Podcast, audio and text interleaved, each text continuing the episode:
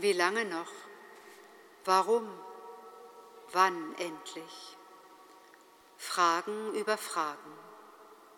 Fragen, die Betroffenheit verraten, Fragen, die an Verzweiflung grenzen und Fragen, die Ungeduld offenbaren. Wir haben uns für heute Abend und als erste Lesung am morgigen Sonntag vielleicht etwas mehr Harmonie gewünscht. Aber nein, der kleine Prophet Habakkuk lässt uns nicht in unserer Sonntagsruhe. Er ist wie alle Propheten ziemlich unbequem mit seiner direkten Art. Gelassen ist er jedenfalls auf den ersten Blick nicht. Aber wer ist das schon? Angesichts von Missständen, von anhaltender Ungerechtigkeit, von zermürbenden Erfahrungen, wo jemand Zeuge dafür wird, dass die Würde des Menschen missachtet wird.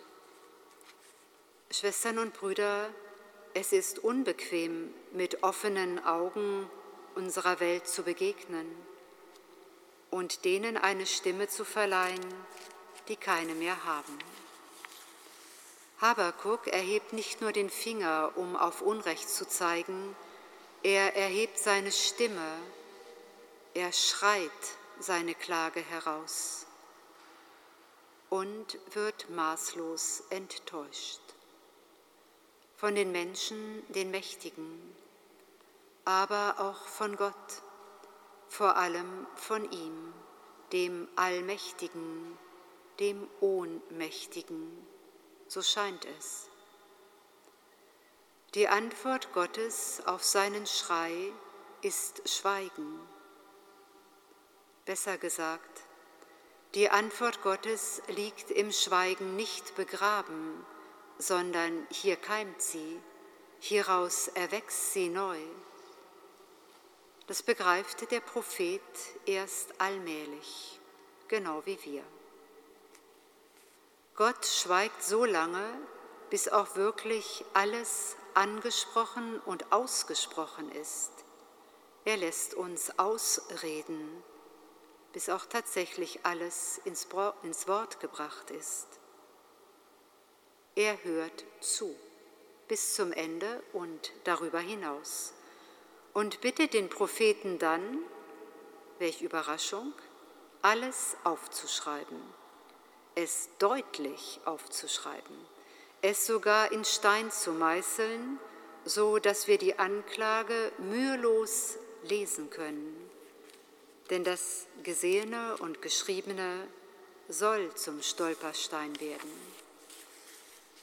Jedes Detail ist also wichtig.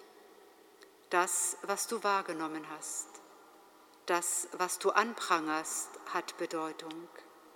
Für Gott, der zuhört, für alle, die es lesen. Dein Hinsehen ist kostbar. Dein Hören ist wichtig für andere. Dein Sprechen hat höchste Relevanz. Dein Ruf nach Gerechtigkeit und Frieden, nach Leben und Achtung darf und muss in Stein gemeißelt sein, denn er ist das neue Gesetz, das einzige, was zum Leben führt.